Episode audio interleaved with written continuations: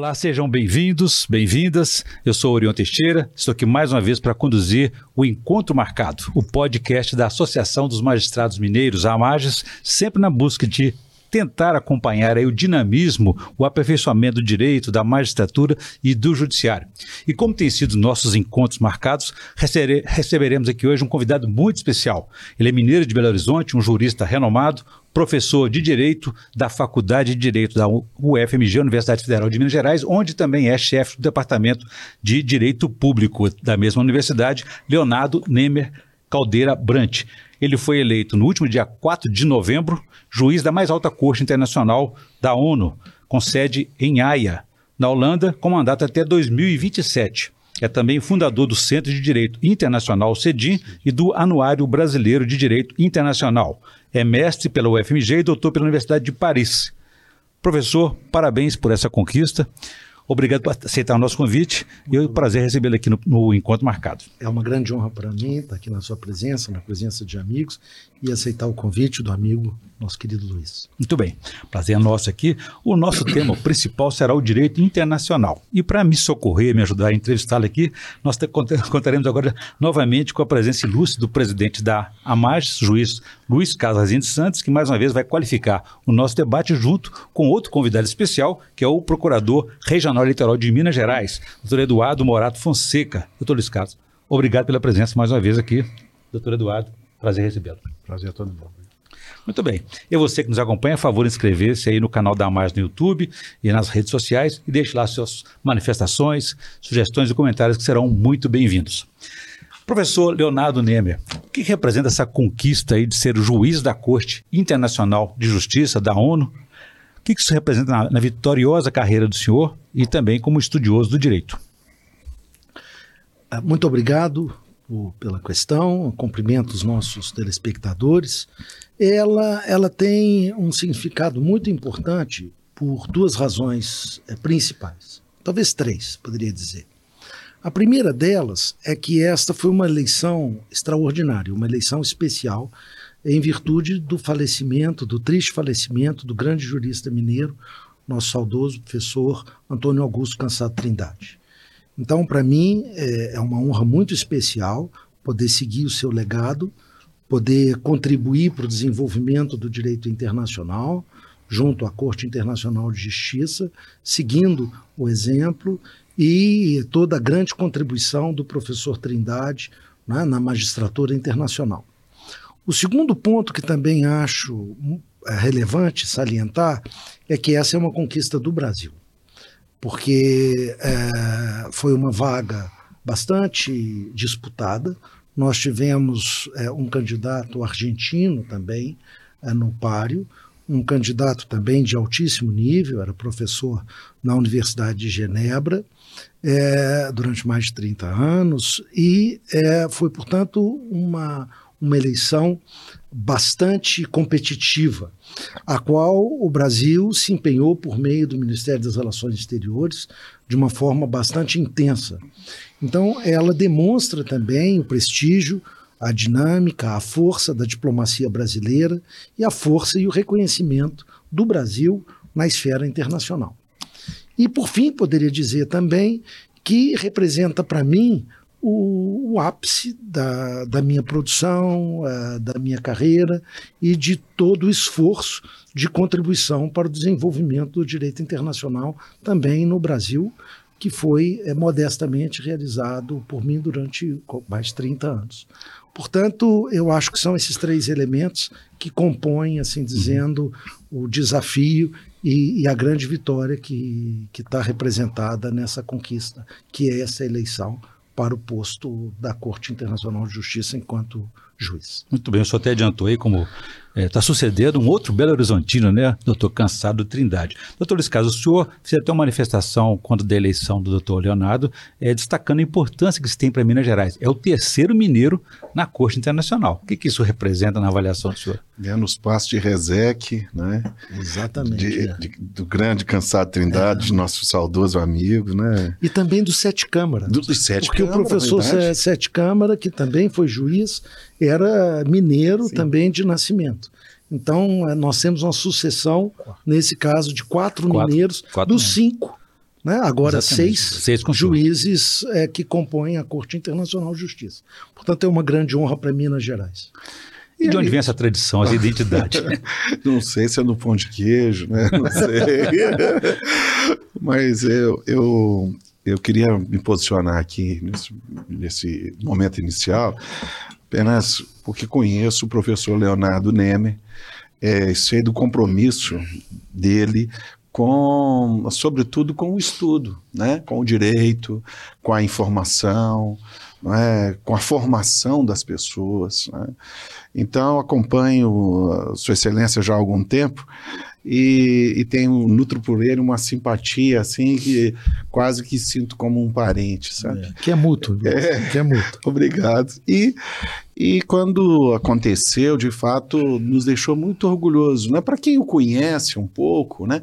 ainda fica mais, mais saboroso isso. Né? Porque a gente tem é, consciência de que esse estilo, né, que nós, ele é, já, já abriu aqui falando, né, é um estilo mineiro, modesto, não é? um estilo de bom ouvinte, não é? é o grande juiz.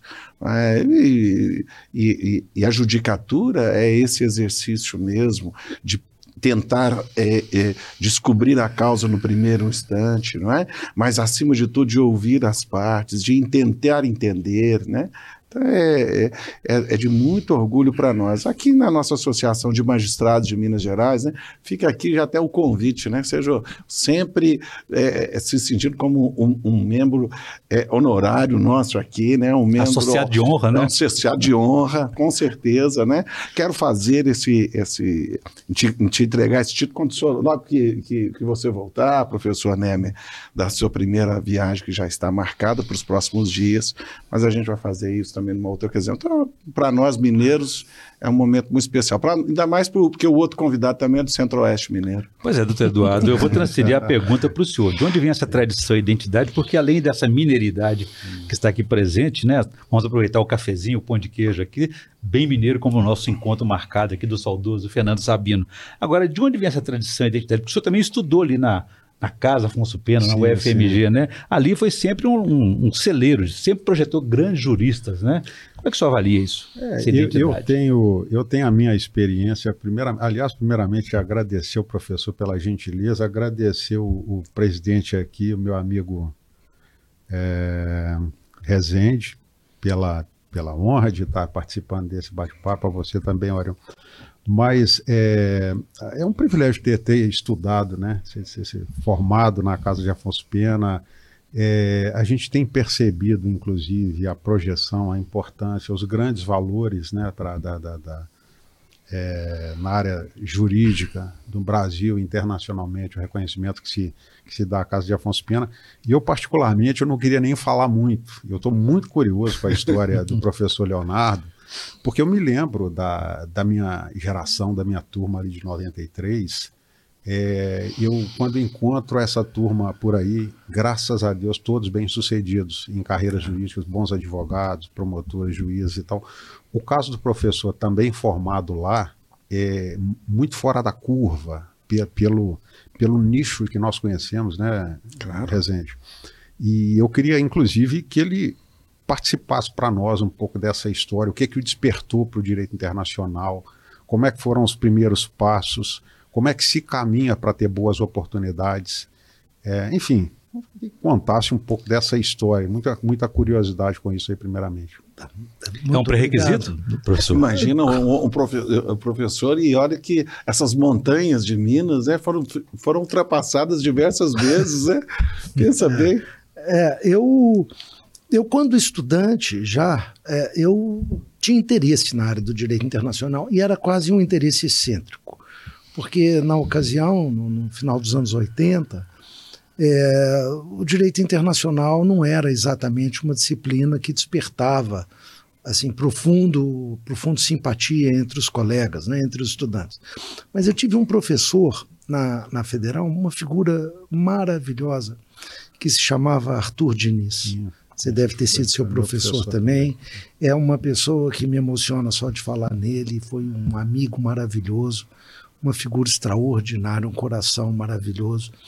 E, e diante da, da minha, do meu despertar, é, nós passamos a ter encontros semanais na, na casa dele.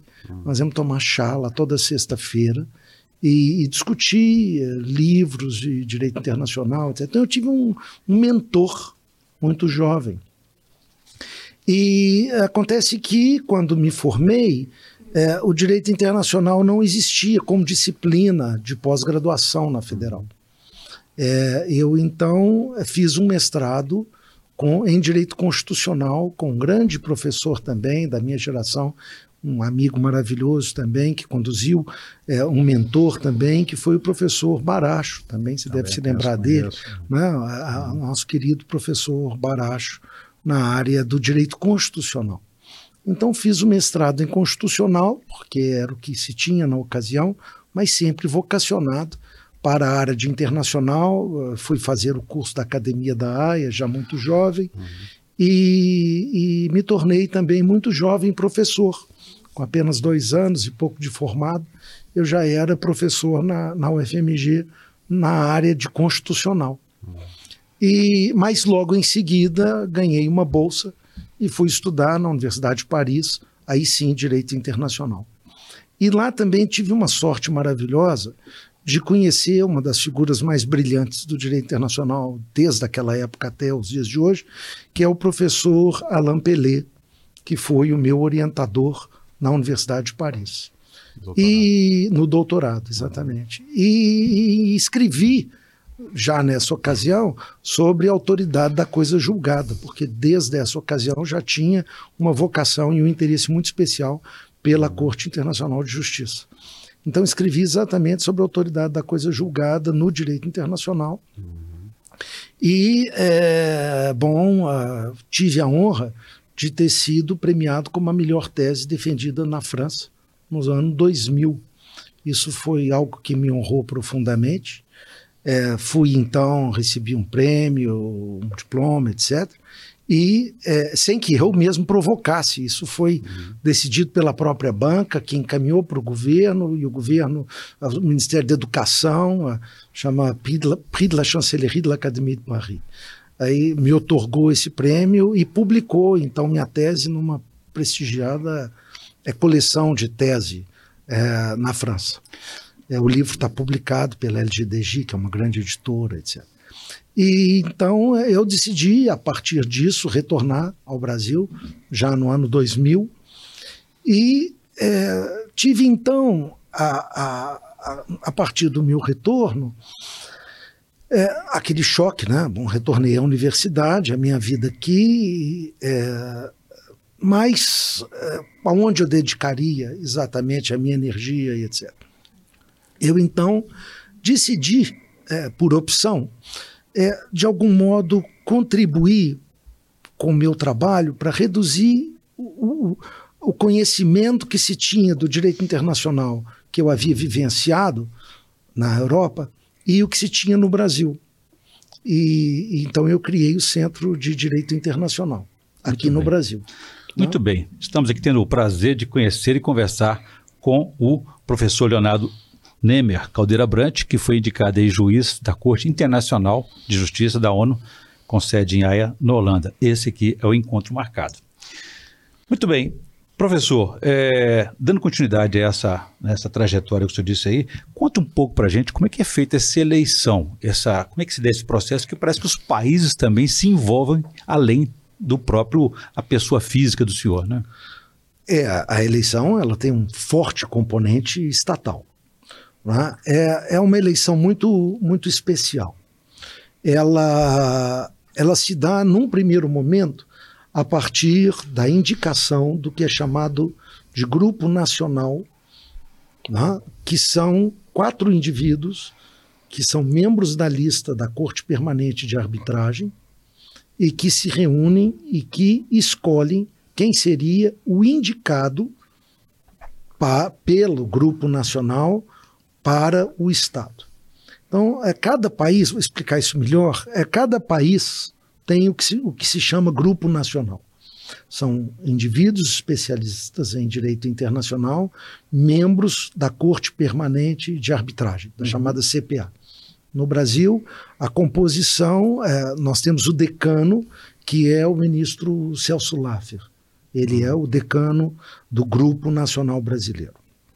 Então, o, o, o, Grupo Nacional vai se reunir, vai receber as eventuais candidaturas e irá decidir quem seriam ou quem deve ser o candidato brasileiro. Uh, uh, o Grupo Nacional envia a decisão de candidatura diretamente ao secretário-geral das Nações Unidas. Então, isso não é uma escolha do governo propriamente dito. Não é uma escolha do presidente, não é uma escolha do ministro das Relações Exteriores. É uma escolha do Grupo Nacional. E o nome que vai constar da ficha de eleição é aquela que veio a ser decidida pelo Grupo Nacional. O Grupo Nacional, nesta eleição precisa, indicou dois nomes. Indicou o meu nome e indicou o nome de um professor da Universidade de São Paulo. E encaminhou esses dois nomes para o secretário-geral das Nações Unidas. O grupo nacional, por regra estatutária, ele pode indicar até dois nomes de nacional ou quatro de não nacional. Então, o grupo nacional pode, inclusive, indicar um outro candidato de um outro país, por exemplo. Nada impede. É, no nosso caso, nessa eleição precisa, o grupo nacional indicou dois nomes. O nome, então, é levado igualmente ao Ministério das Relações Exteriores. E o Ministério das Relações Exteriores pode acolher um candidato, ele não pode fazer campanha para dois, porque não faz o menor sentido. Ele pode escolher um dos dois nomes, ou escolher o nome, ou não escolher nenhum. O Ministério das Relações Exteriores não é obrigado, pela decisão do Grupo Nacional, a apoiar um candidato. Acontece que, nesse caso preciso, o Ministério das Relações Exteriores, analisando evidentemente as condições dos candidatos, os currículos, optou pelo apoio ao meu nome preciso. Então, é uma decisão política do Ministério das Relações Exteriores e uma decisão técnica, obviamente, porque o juiz, é, é, embora o juiz tenha, tenha o apoio do seu país, no momento em que ele é eleito, ele não representa o país. Ele pode, inclusive, vir a julgar o país. Não há suspeição.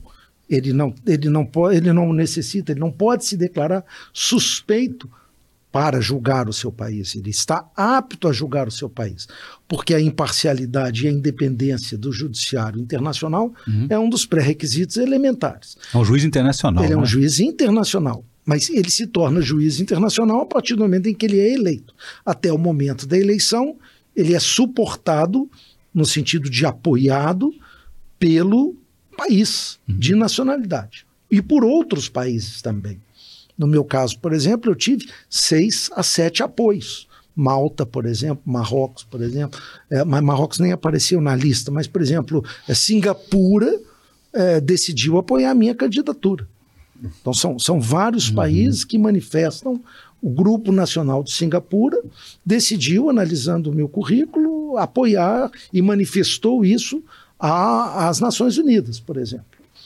É, é, é, é, então, o que acontece é que, a partir do momento em que o Ministério das Relações Exteriores decidiu apoiar a minha candidatura, eu passei a ser o candidato apoiado pelo governo brasileiro. É, o outro candidato permaneceu candidato. Ele teve zero votos. Uhum. Já ah, teve 120? Eu tive 121. 21. É, ele teve outro candidato, professor da Universidade de São Paulo, teve zero votos. É, é, eu tive 121 votos.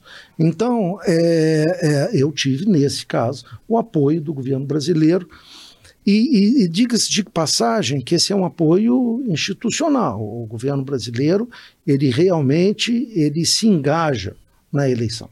Então essa é uma vitória que eu poderia dizer, uma vitória pessoal, claro, mas é também e sobretudo uma vitória do Brasil, porque é uma vitória na qual o Brasil, assim Sim. como a Argentina, uhum. isso não é só o Brasil, assim como a Argentina é, é, se engaja e coloca todo o seu prestígio na eleição daquele que ele considera ser o seu candidato mais preparado para, para o posto. O mesmo acontece com os outros 14, nisso, juízes, né?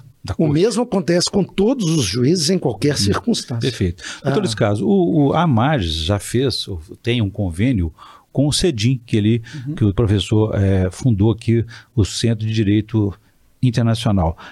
O direito internacional é uma ferramenta muito é, recorrida aqui, muito usada para a justiça estadual por alguma, alguma razão, é, alguma decisão? Não, mas isso aí é, é, Eu, particularmente, né, tenho experiências muito interessantes no direito internacional. O mais importante de tudo isso é conhecer como que fora do país são tratadas causas semelhantes às nossas.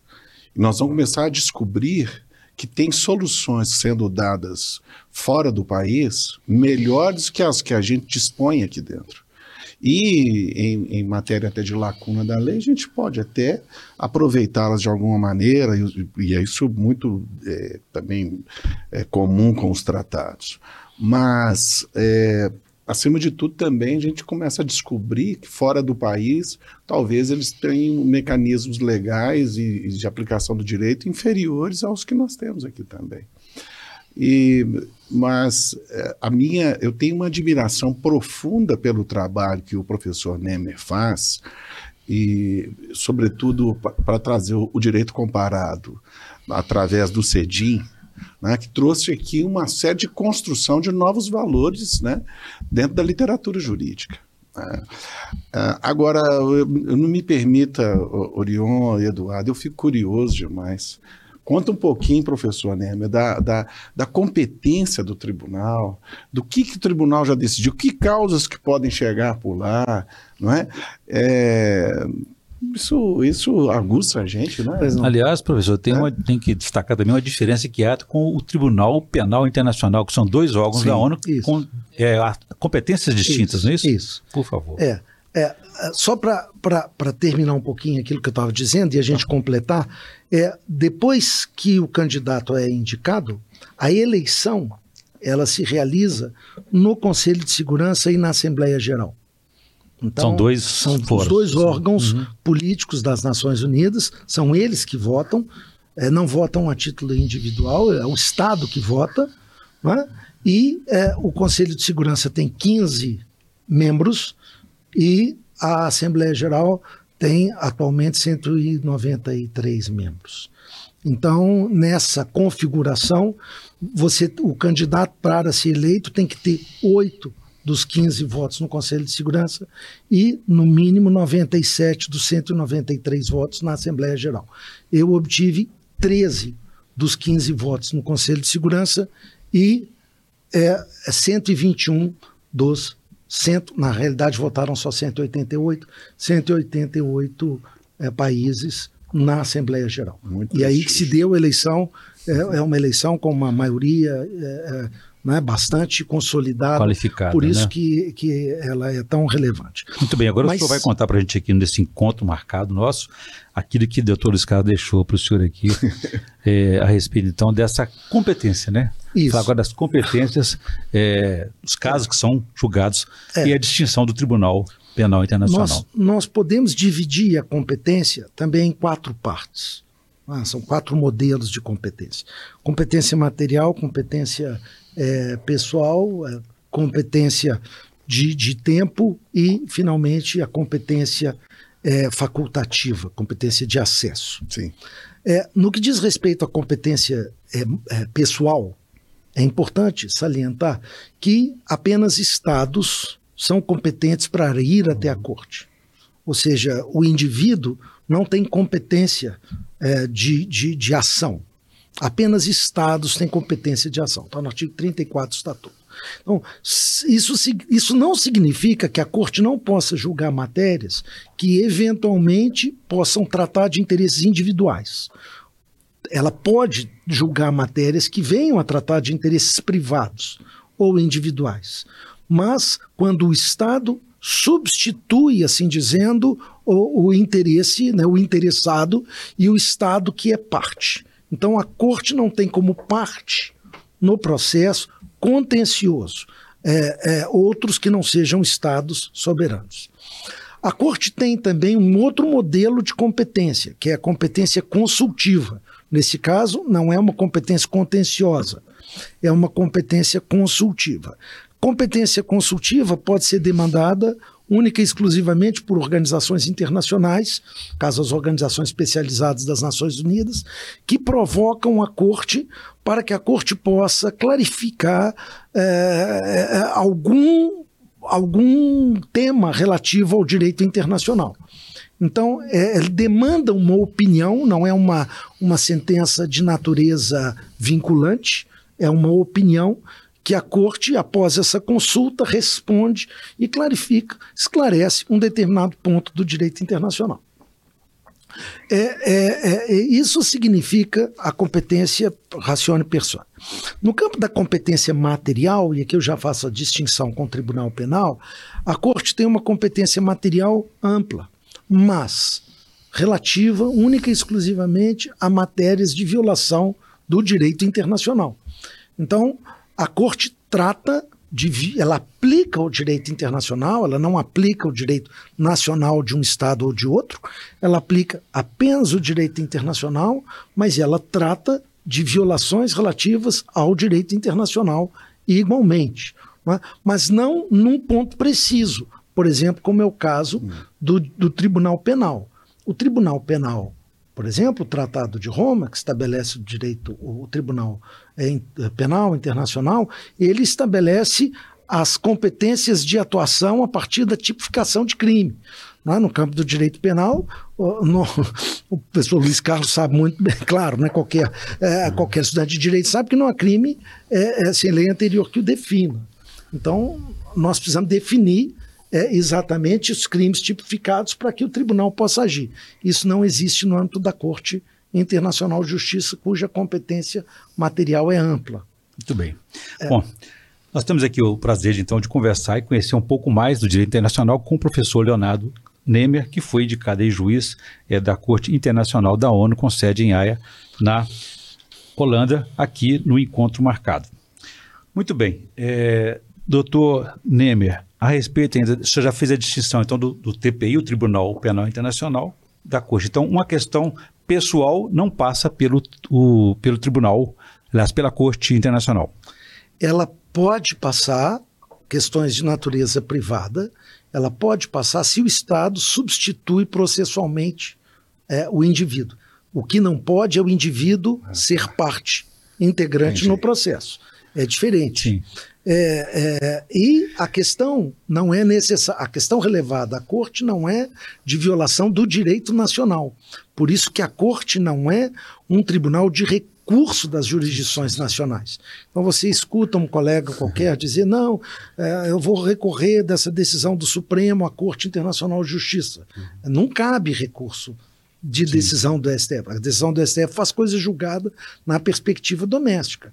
O recurso à Corte Internacional de Justiça pode ocorrer se a, o objeto gerador daquele litígio tiver um componente de violação de uma regra de direito internacional. É, é, isso significa também um outro ponto importante que a Corte Internacional de Justiça não é uma jurisdição com competência obrigatória. Ou seja, não é porque existe um litígio que qualquer Estado pode unilateralmente recorrer à Corte Internacional de Justiça que abre o processo e obriga o outro Estado a participar. A Corte Internacional de Justiça só pode vir a julgar se ela obtiver, de diversas formas, há vários modos, mas ela tem que demonstrar o consentimento das partes que aceitam a competência da jurisdição internacional para julgá-la. Portanto, ela é uma jurisdição de natureza voluntária, facultativa. Os estados devem manifestar de formas variadas. Muitas vezes ele manifestou no momento, mas não tem o interesse depois, mas já foi manifestado em um tratado prévio, por exemplo, a intenção de ser julgado pela Corte Internacional de Justiça.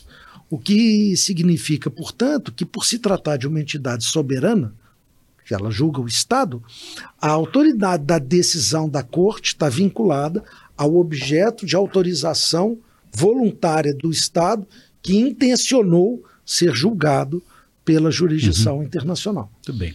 Doutor Eduardo, ainda no campo internacional, né? O senhor vem de uma experiência muito intensa e forte, que foram as eleições gerais deste ano, e as urnas eletrônicas atravessam as fronteiras, né? Um sim, exemplo sim. do Brasil para o mundo. Uhum. E vai ajudar até a imagem do Brasil lá fora, correto? Sim, assim. É, nós tivemos aí um clima bastante tenso, né? Bastante questionamento da, digamos assim, da confiabilidade desse desse mecanismo, que particularmente já é aplicado no Brasil desde 96, se eu não estou enganado, uhum, acho que essa, essa, é a referência.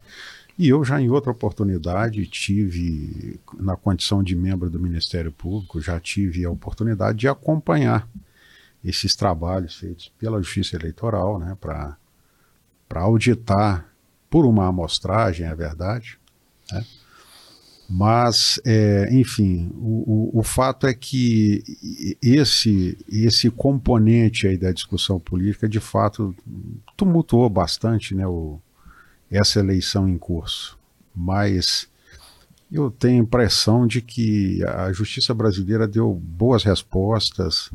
É, hoje é muito difícil lidar com isso, especialmente pela questão da chamada guerra das narrativas né, que, que há nas redes sociais. É, mas vamos ver daqui para frente como é que. Eu, eu acho que é, é, preciso, eu acho que no Brasil, acima de tudo, não só com relação a essa questão, mas o Brasil precisa de ter uma, uma convergência de vontades políticas para resgate da credibilidade das instituições. Eu não falaria não apenas é, da, dessa questão do processo eleitoral, mas todas as instituições têm é, eu acho que tem, tem sido assim, frente à, à imagem né, do cidadão, a avaliação do cidadão, estão muito desgastadas. Eu citaria a Justiça, o próprio Ministério uhum. Público, o parlamento, a presidência da República. Tem um pouco a ver com a exposição midiática demais. Né? Sim, tudo sim. tudo é. virou motivo para é. levar para qualquer, qualquer instante. Né? É. Pessoa sai num restaurante já está querendo discutir com ela a respeito de qualquer assunto, da decisão que foi proferida, alguma coisa é. que, se, que, que diga. Né? E, e, as pessoas vão à rua e, e, e já vão logo se, se, fazendo uma selfie, vão filmando, vão contando aquilo que, que passa a ser a verdade dela e a pura verdade e vão desafiando julgamentos, decisões, questões técnicas e a própria urna eletrônica ficou na Berlim o tempo todo, né? Uhum. Eu estava lá até um dia desse com, trabalhando com, com, com o doutor Morato, lá eu, eu era juiz da corte do Tribunal Eleitoral e a gente viveu isso a todo instante, né? Essa, essa provocação de, de, de, coisas estranhas, né? eu diria estranhas. Né? Um dia desse eu tava com, saí com, com o Orion e com o Bruno aqui da, da assessoria de comunicações, nós fomos visitar algumas redes de, é, de comunicação aqui, tradicionais, né? Das, da imprensa tradicional, eu dizia para ele o seguinte: eu, eu, acho que nós vamos viver uma virada, que a gente achava que os meios de comunicação tradicional iriam desaparecer, né? e que agora nós vamos ter uma, uma transformação, porque o meio de comunicação é, oficioso, que, que, traz notícias de toda sorte, né, desafiando as instituições, as, as, pessoas agora têm que se reportar ao meio de comunicação tradicional para ver se a verdade está ali. Olha como é que isso, a responsabilidade aumentou. Acho que isso está no mundo todo no mundo todo, desculpa te, te Não, mas era é um pouco disso, uhum. né? E você, eu, eu fico pensando que você está falando uma coisa muito importante, né? A gente percebe um processo de desmoralização das instituições, das instituições de Estado, das instituições que nós conhecemos. Né? Então, é por isso, hoje, assim, a gente festeja muito uma conquista tão séria, igual a do professor Nemer, né? de uma projeção dessa natureza, né? com, com a chancela de tantos países, né? para distribuir a, a justiça da, da, daqueles que o, que o procurarem dentro da competência que ele já demonstrou. Mas o, o as, as pessoas, será que as pessoas estão compreendendo a dimensão disso? O prestígio que é para o Brasil? Não é? Olha a responsabilidade, a história do professor. Né? Pois é, professor, como é que o senhor avalia, o senhor repercute isso, a é. influência das redes sociais, fake news, que estão no mundo todo, né? sobre o judiciário, as instituições, como é que pode impactar, por exemplo, na, na Corte Internacional? Olha, na, na, no âmbito da Corte Internacional de Justiça, ela segue um rito já quase centenário.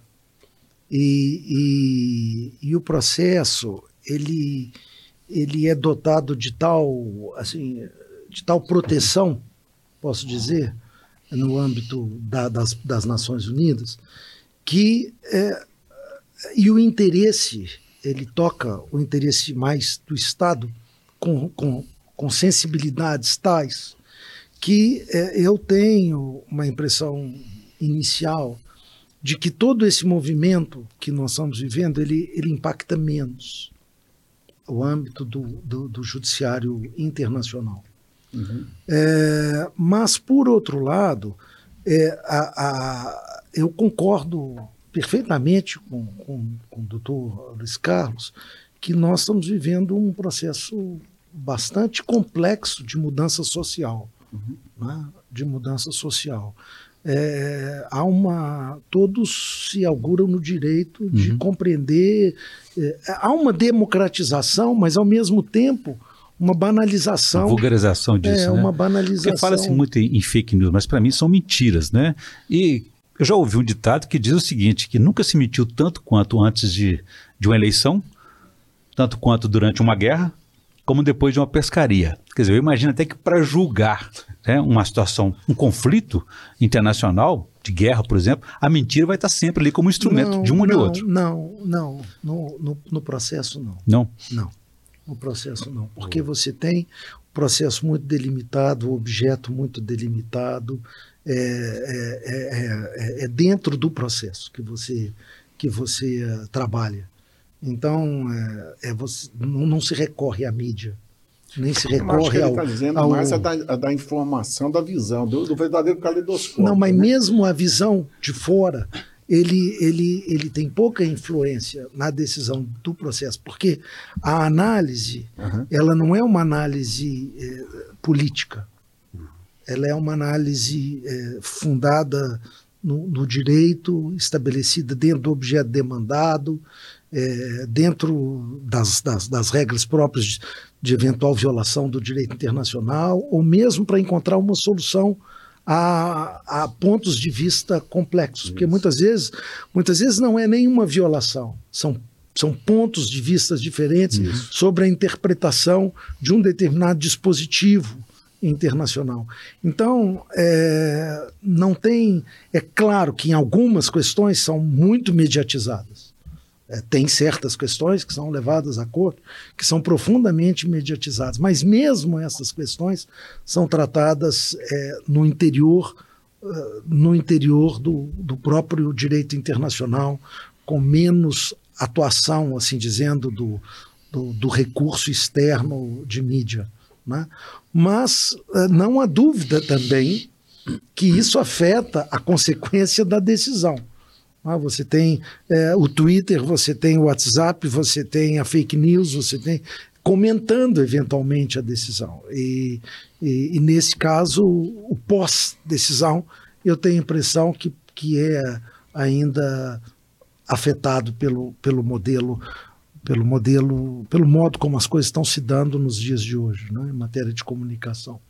Muito bem. E essa relação do Brasil, doutor Luiz Carlos, com a AIA é quase centenário, até mais, né? Porque Rui Barbosa, hum. né?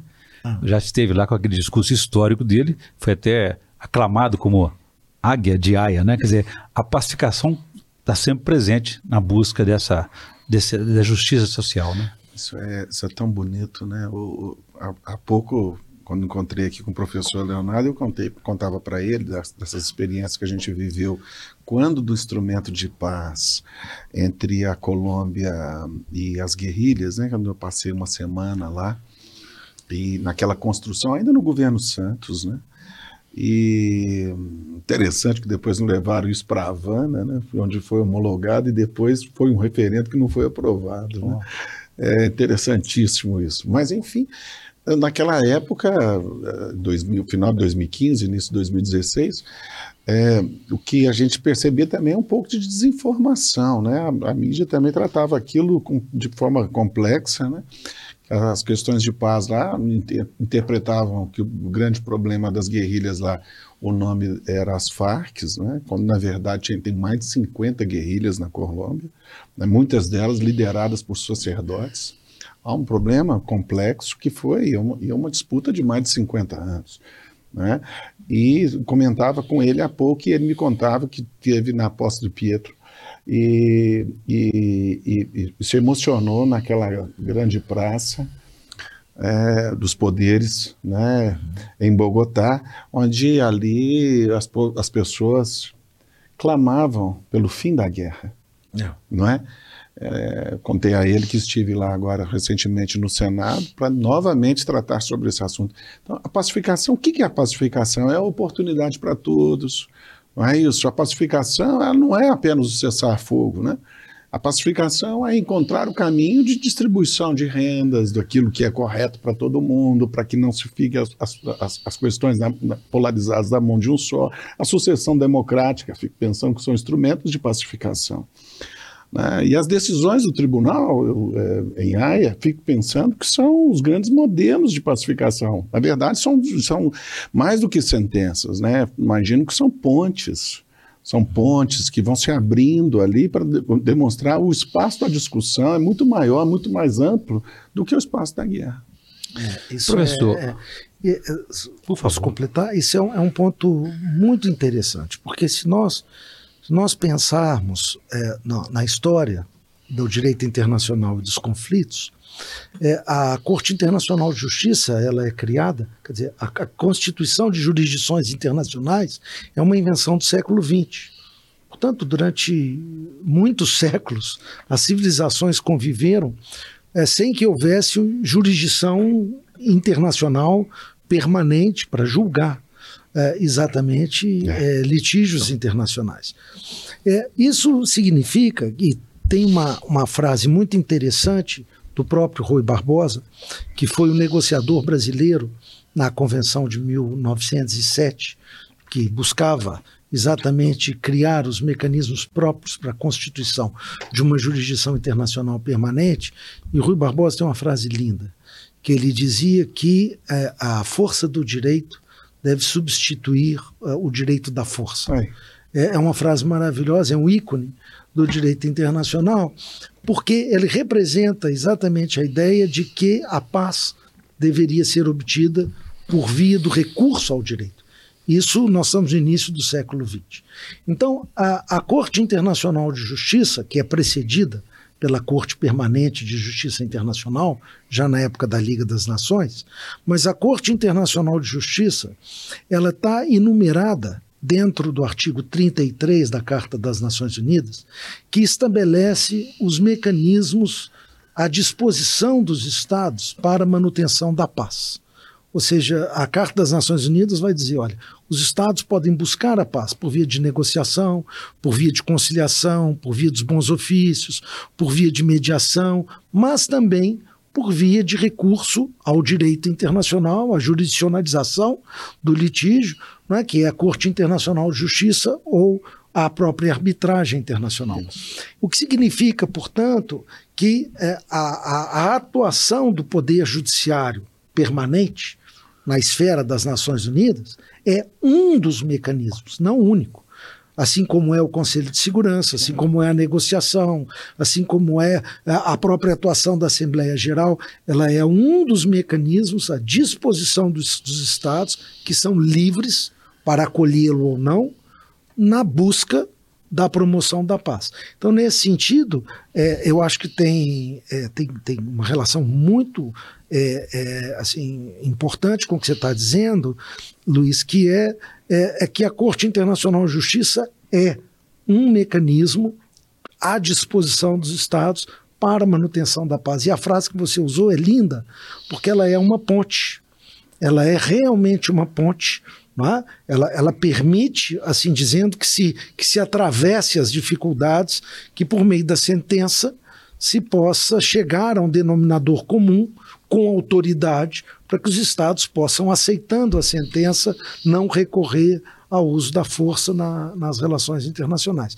Então, ela, ela compõe isso é, é, importante dizer, que ela é um órgão, ela é, o artigo 92 da Carta das Nações Unidas mesmo indica, ela é a principal jurisdição das Nações Unidas. Ela é um órgão das Nações Unidas. Então, quando você se transforma um juiz, no meu caso, quando você é eleito enquanto juiz, você é um funcionário das Nações Unidas. Seu contra-cheque é pago pelas Nações Unidas. Então, você não representa mais um Estado ou outro, uhum. você representa aquilo que são os valores das Nações Unidas, que é basicamente, em grandes linhas, a paz.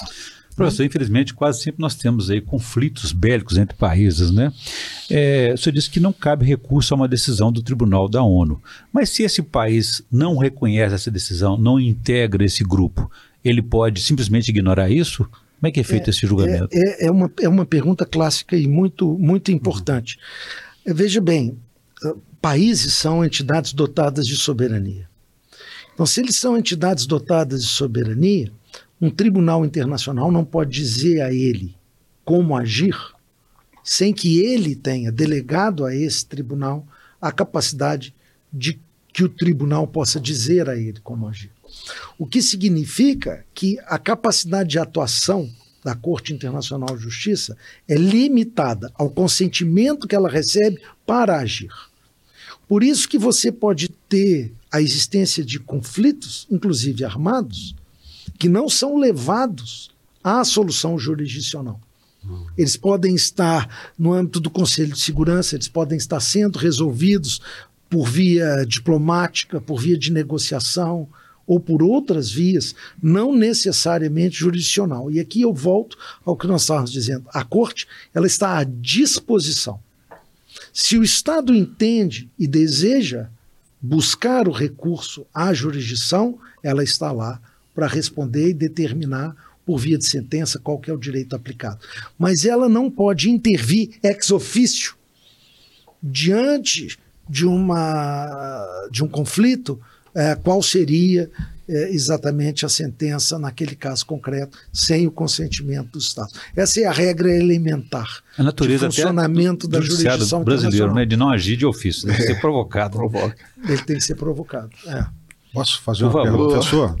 Uma coisa que está tá na minha cabeça aqui, uma dúvida, é que a gente tem percebido em termos de, de digamos assim, de, de, correntes de opinião ideológica, um recrudescimento da força do nacionalismo, do patriotismo, que se, se opõe né, ao avanço da globalização. Acho que você deve ter bem a dimensão do que vem ocorrendo no Brasil, especialmente, país do leste europeu. É, isso, assim, é, é primeira pergunta que eu faria.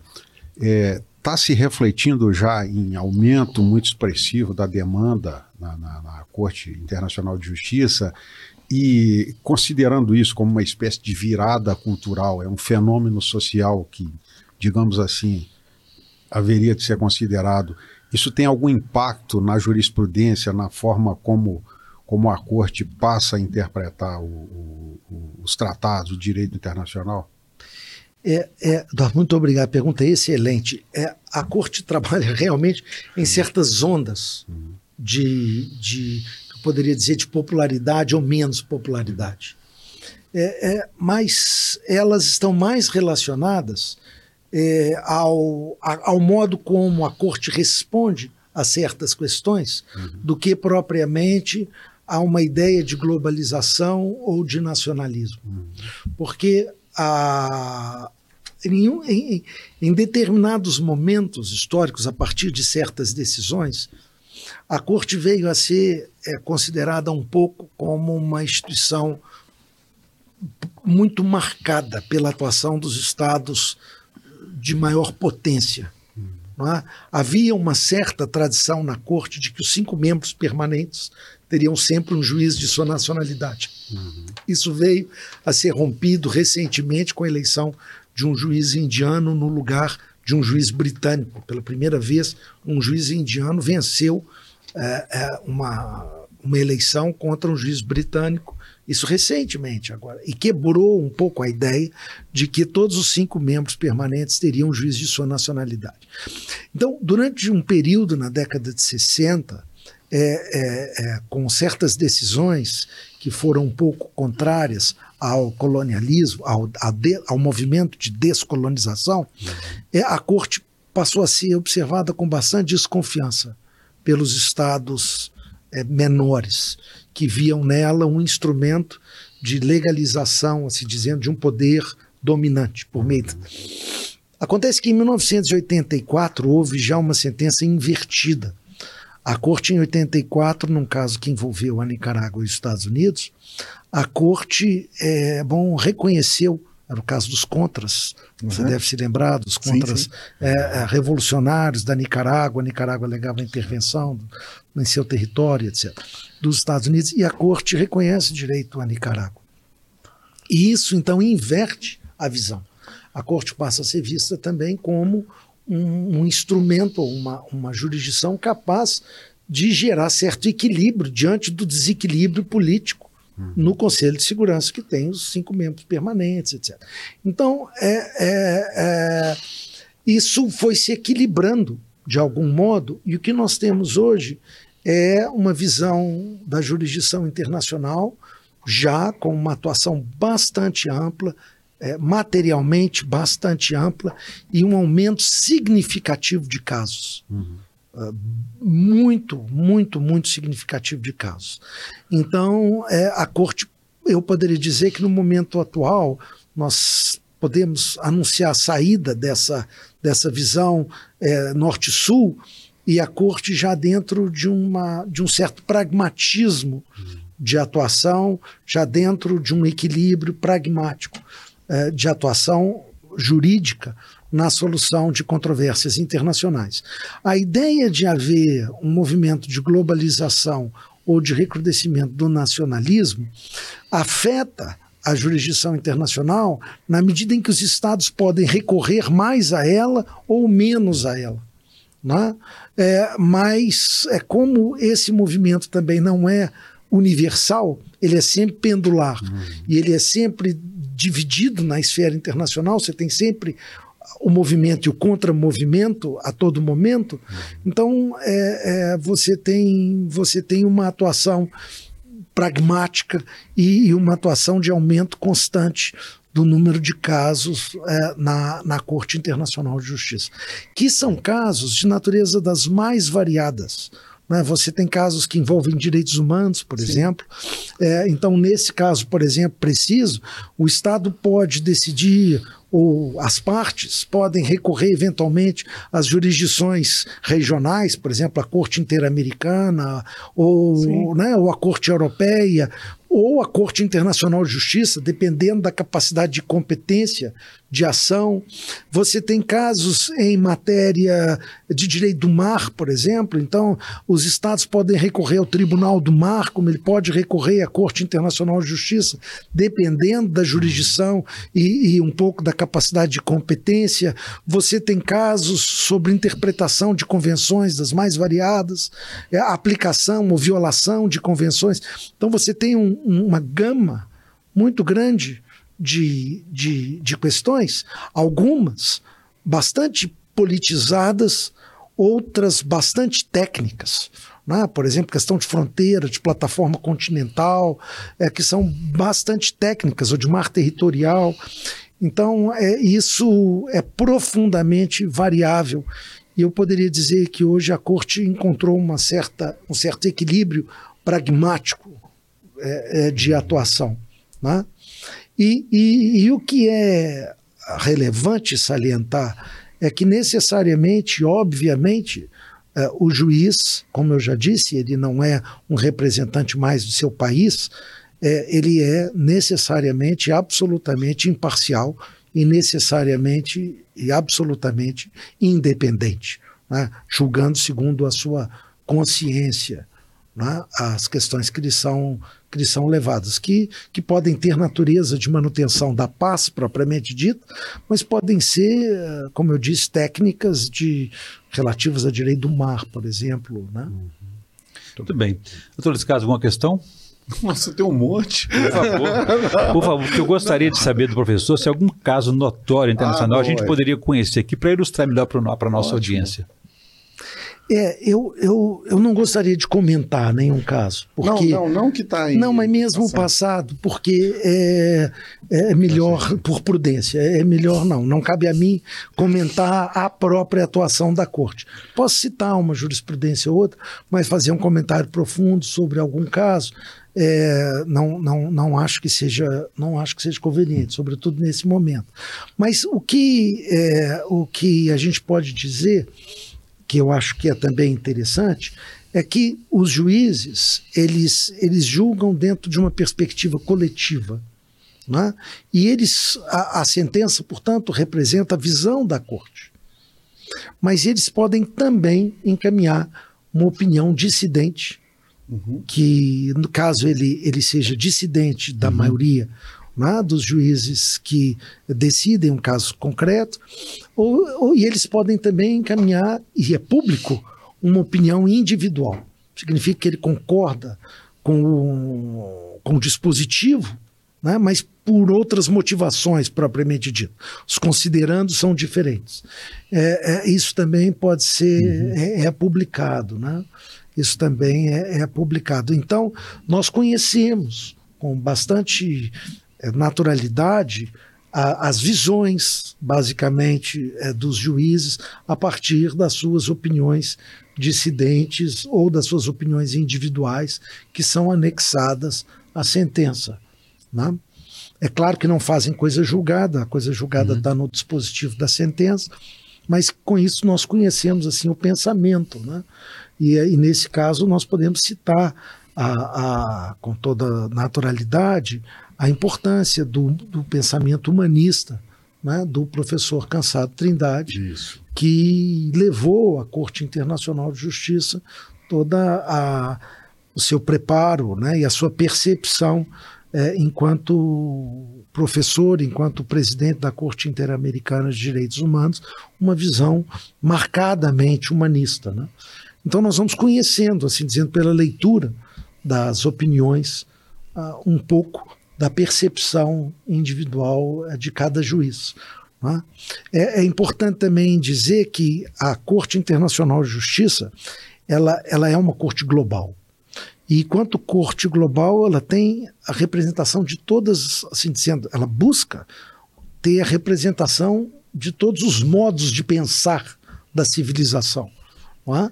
Então, é, isso significa que na nossa região, por exemplo, nós vamos ter, tem no caso, eu representando, não é representando, mas é, posso dizer representando filosoficamente o, o pensamento latino-americano, nós temos um Sim. juiz caribenho, que, é, que também da nossa região, uhum.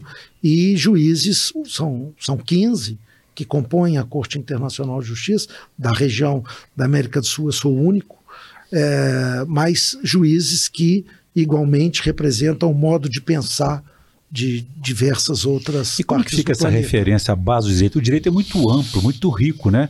Todos os países têm sua própria constituição, alguns com níveis de desenvolvimento maior ou menor. É. Há conflito de direito? Não, não porque você não aplica o direito doméstico.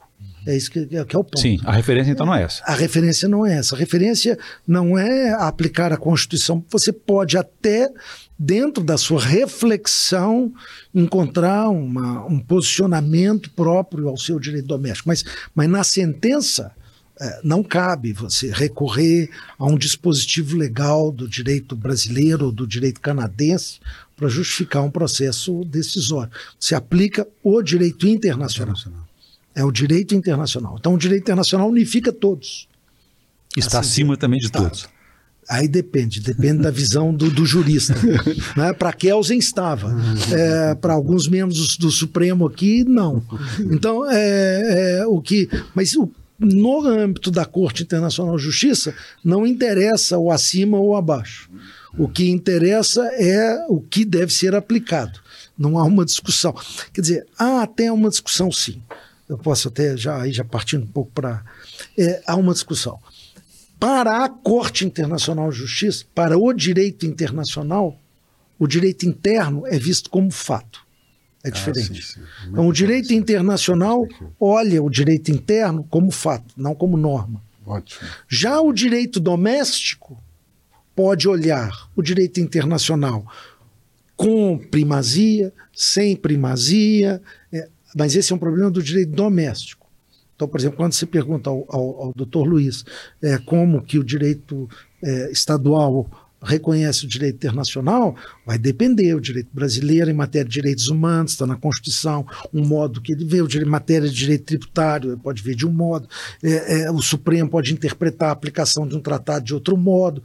É, é, é um problema do direito constitucional brasileiro. Mas esse é como o direito brasileiro olha para o direito internacional. Como o direito internacional é aplicado aqui. Mas para o direito internacional, ele olha o direito internacional como fato. Né? Artigo 27 da Convenção de Viena sobre Direitos Tratados. Então, ele olha como o que significa que ele não aplica como norma jurídica. Então, o, eu não vou discutir com, com o juiz é, indiano que o artigo 7 da Constituição da Índia prevê isso, que o artigo 12 da Constituição brasileira prevê diferente, então qual que nós vamos aplicar? Não é isso. Eu aplico ambos irão estudar o direito internacional e aplicar o direito internacional. Mas aqui tem um ponto, é, a conversa vai, vai ficar cada vez mais interessante. Aqui tem um ponto interessante, que o direito internacional também, ele é composto de regras que são oriundas do nosso direito constitucional, digo, do regime é, é, é continental franco-germânico, e também do sistema da common law. Então, o direito, é, o direito internacional, por sua vez, já é composto da junção processual destes dois modelos jurídicos. Por isso que é comum, vou lhe dar um exemplo, por exemplo, assim, um exemplo banal. É, a Corte Internacional de Justiça, por exemplo, é, não admite a, o precedente vinculante o que significa que ela não aplica a regra que é própria aos países da common law, que nós chamamos da regra de stare decisis. Ela não aplica o stare decisis. O, o, o precedente não é vinculante, a corte pode julgar. A, a, a, jurisprudência, artigo 38 do Estatuto da Corte Internacional de Justiça, a jurisprudência, ela é uma fonte auxiliar mas ela não é uma fonte principal de criação do direito. Ela tem o mesmo papel da jurisprudência no nosso sistema jurídico. Uhum. Mas o direito internacional, por exemplo, na Corte Internacional, é, é, aplica um princípio processual chamado princípio do estópio, que nós, no nosso sistema jurídico, nem conhecemos, não existe, não é aplicado aqui. Então, é aplicado na common law e reconhecido no âmbito da Corte Internacional de Justiça. Então, é, é, eu posso dizer que é, não há uma, uma, uma aplicação das regras de direito doméstico, mas há uma conexão entre princípios que são oriundos da common law e princípios que são oriundos do nosso regime romano-germânico né, de direito. É, é, e aí há uma adaptação da, da lógica do direito dentro desses dois modelos. Muito bem. Doutor Escalho, nós estamos na reta final do nosso programa. A pergunta próxima do senhor, por favor. Não, eu estou pensando aqui nas regras de Mandela, Bangkok, né? eu estou aqui bem pensando em tudo isso. É, que hora que a gente não deixou, como que isso é importante na, em sua verificação para o direito que eu, que eu uso, que eu trabalho tanto com ele, das pessoas em privação de liberdade, né? Ah, não, na verdade, a minha colocação aqui é, é uma, quase que uma colocação derradeira para o professor. É, é, queria ter muito o que conversar, sem dúvida alguma, mas dizer assim que queria muito que essa visão é, humanista que o senhor tem, que traz muito aí da, da do professor Cansado Trindade, né? É, o professor Nemer é um homem muito emotivo, é um homem do coração muito a flor da pele, assim, né? Bem, bem, nossa. Isso é verdade. Né? É, eu sei, é, é, é, Eu tenho que me, me assim. É, é? a minha, minha personalidade é, nesse. Sua. Você, não, ah. você não consegue esconder verdade, isso. Não é? E isso é muito bom. É, isso é da sua personalidade transparente, né? Queria muito era, era te, te desejar mais sucesso ainda e que essa sua transparência, esse seu perfil seja inspiração mesmo para o seu caminho, para as suas é. decisões, né? A gente, certa vez, quando eu entrei na magistratura, olha que ousadia que eu vou dizer, o garoto, né? Meu, meu pai sentou-se ao meu lado e disse para mim assim, não deixe de ser você nunca. Não é? Você tem princípios importantes, porque é isso. A visão do, do juiz é sempre a visão com tudo aquilo que não é apenas um risco que está ali, não é só a literatura que fez a composição do juiz. Né? Sua história toda, seus componentes, a escola que o senhor, o senhor estudou, na Universidade Federal, sua formação, sua formação em casa, isso tudo é que vai É te fazer essa conta. diferença. É. E é isso que te trouxe até aqui, não é? E eu queria muito ter a oportunidade de te visitar, levar depois aqui alguns juízes, amigos como o Eduardo Morato e tudo, para conhecer um pouco mais profundamente dessa sua atividade que nos orgulha tanto, não é? Que envolve aqui suas decisões vão envolver interesse de milhões de pessoas, talvez até né, bilhões, sabe-se lá, né? E que e queria te deixar isso, né? O, o, o, o juiz do interior aqui das Minas Gerais vai ficar aqui sempre torcendo por ti. E se puder de alguma forma contribuir, alguma coisa, essa associação aqui é, já se sinta como um, um associado benemérito aqui nosso, né? Mas queria muito que essa fosse a sua referência, a sua casa. Eu falo isso em nome de todos os juízes de Minas que, com certeza, estão orgulhosos do seu caminho. Muito Eu também. obrigado, Luiz. Eu, eu digo isso de todo o coração. É, é, eu sei o, o, o apreço que você tem pelos direitos humanos, eu sei também a sua trajetória, a beleza da sua trajetória, e eu me identifico profundamente com ela. E, e eu admiro muito você, admiro muito o trabalho da, da magistratura mineira. Sempre fui um, assim profundo, tenho um profundo reconhecimento da magistratura mineira, um profundo respeito pela magistratura mineira. E, e, então me honra muito estar aqui, me honra muito esse convite. Eu espero, sinceramente, poder recebê-los. É, a corte tem um busto do Rui Barbosa, o que é uma grande distinção ao Brasil, no meio de um corredor, do, do corredor principal.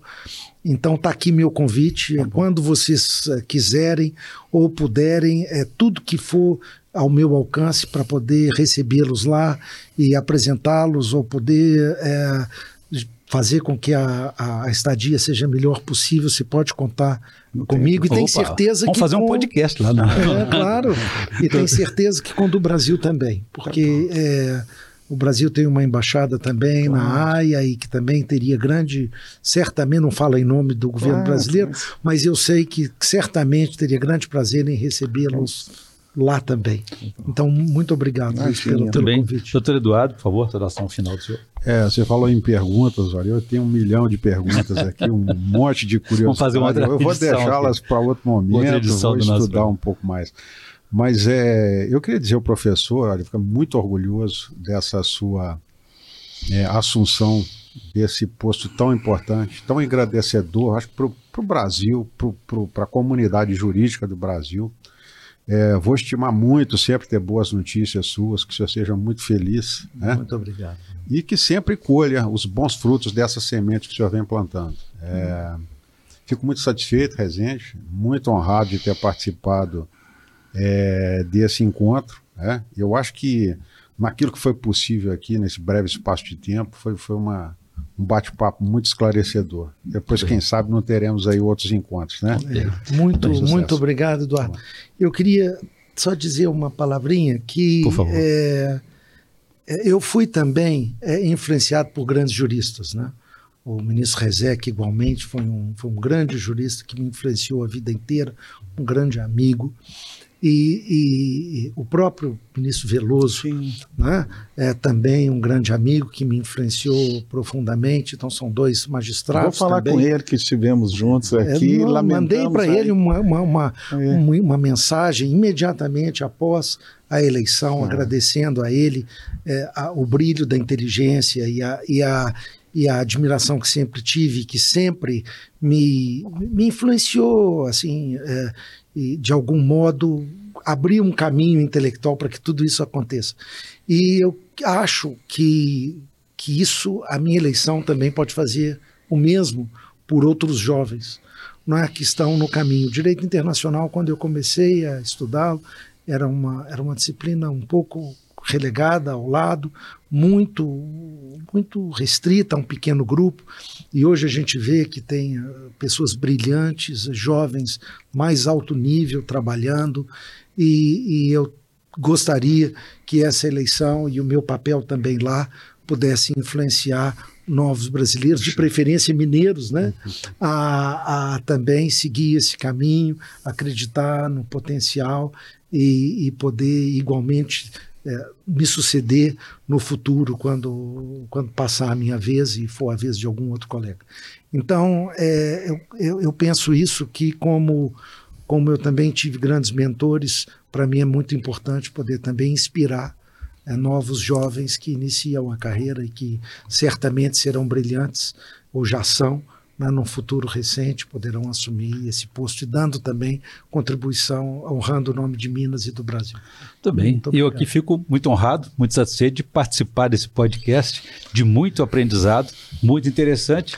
E, infelizmente, chegamos ao fim. Mas quero agradecer novamente ao professor Leonardo Nemer e desejar-lhe sucesso nessa nova missão e quando o senhor voltar aqui a Minas, estaremos aqui à disposição para aprender um pouco mais com o senhor. Isso, com mais pão de queijo. com mais pão de queijo, mais cafezinho. É, é isso aí, Paulo, enquanto marcar. Tudo bem. Tá bom. Agradecer também a presença aqui ilustre do presidente da AMAG, juiz Luiz Carlos Rezende Santos, do nosso procurador regional eleitoral, Eduardo Morato Fonseca. Valeu, Muito Oriol. Foi um prazer recebê-los aqui.